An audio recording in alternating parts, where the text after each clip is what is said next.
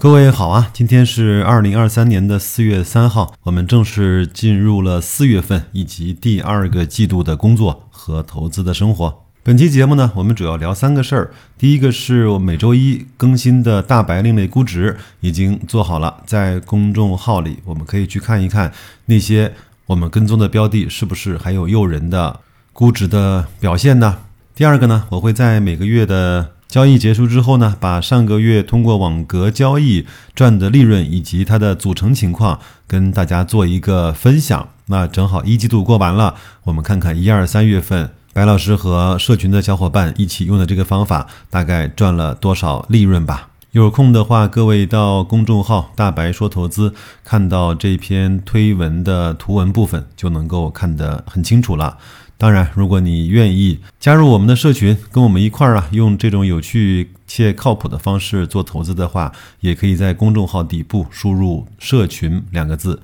拿到免费加入社群的方法。第三个呢，白老师想跟各位啊分享一个我的观点：你敢于重仓一只股票，到底是看清了它的优势，还是能够接受这个公司或者是行业的缺点？哪一个对你长久的持仓更加重要一些呢？各位先稍作思考，我先不给结论，我们到节目的后半部分再来讨论这个话题。最后啊，偷偷的告诉大家，由于各种各样的原因，各位在喜马拉雅听到的是我这期节目纯粹的语音版，我又专门制作了一期带温度和温暖的配乐版，想送给那个在二十年前离开我们的那个温文尔雅的男人。我们话归正题，上一周呢，三大指数的表现啊。上证指数上涨了百分之零点二二，深成指上涨了百分之零点九七，创业板呢是上涨了百分之一点二三。从二零二三年啊已经结束的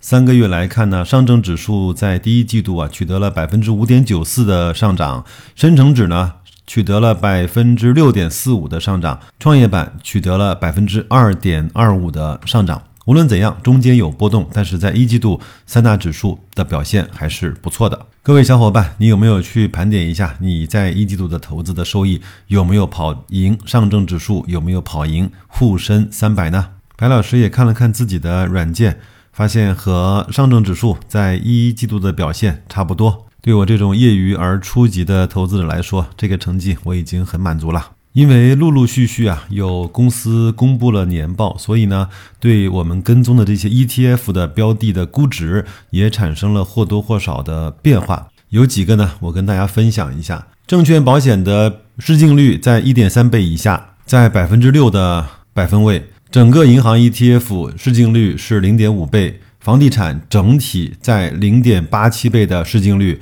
，H 股的 ETF 整体破净，基建 ETF 整体破净，红利 ETF 只有零点六倍的市净率。我个人认为这些依然在低估的区域。各位可以看一看，在今年啊出台了多少对互联网、对地产的这种刺激，或者是更加包容的政策。前面几天马云回国，整个的舆论和阿里巴巴。股价的表现就说明了一些问题，对平台经济的肯定，对游戏版号的放松，在海南对企业家勇于尝试、敢于试错的这种行为的保护，甚至是呵护，都说明了我们的民营企业、我们的互联网的企业，在整个中国经济的舞台上扮演着各自不同的、越来越重要的角色。在我准备这期节目之前，我突然看到了一个新闻，好像现在可以带着贷款去办房地产的过户，对吧？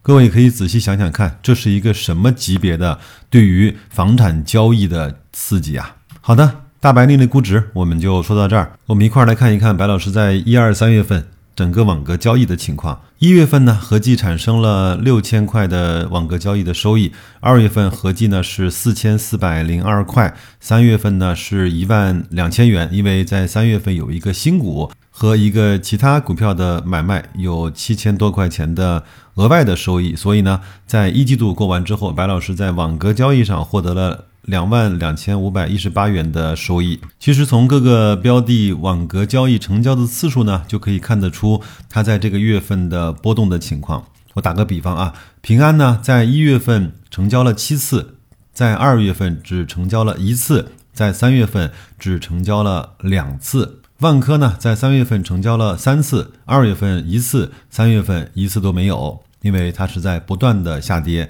根本就不给卖出的机会。像证券保险，一月份卖出四次，二月份一次，三月份也只有一次。而银行呢，稳如狗，在一月份只成交了一次，在二月份和三月份全月都没有一次的成交。当然，基建在最近这两个月涨得不错，一月份成交两次，二月份成交两次。而三月份呢，一共合计卖出了五次。其实，在我把这张表格做完之后呢，有一个感受啊，你看着这一次一次的成交次数啊，其实觉得一个月下来也没什么。但是呢，你如果老去看盘，去感受那个日内的波动啊，你就会特别的焦虑。涨上去你没有卖，跌下来你也不敢买。第二个呢，我在公开节目中啊，就不太再去讲网格交易这些内容了，因为。可能和很多人的投资的理念呢是有冲突的，或者说，呃，是挑战了大家对所谓的价值投资的看法的啊。我只能说，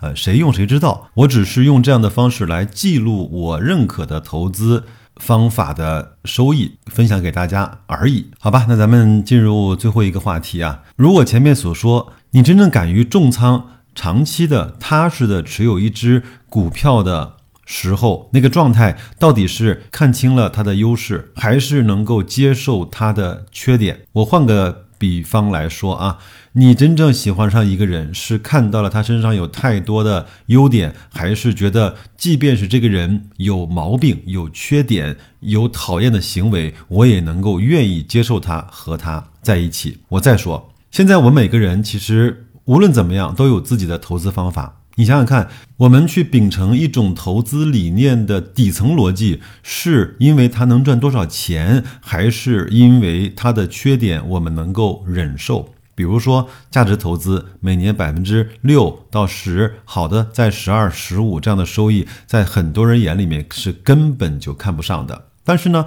我们又非常明白的能够讲清楚，我们自己这种投资方式是能够被我们自己所认可和接受的，那我们就要去忍耐它可能不能够一夜暴富的这样的缺点。所以呢，我的结论是你敢于重仓持有一家公司的底层逻辑，是因为你能够接受这个公司，亦或是这个行业，哪怕是这个公司的掌门人他的缺点。我想，我拿格力电器、董明珠、空调行业、家电这样的词语来描述，大家伙就能够特别的明白了。最后呢，再分享几段我最近在阅读、思考和收听节目的时候的一些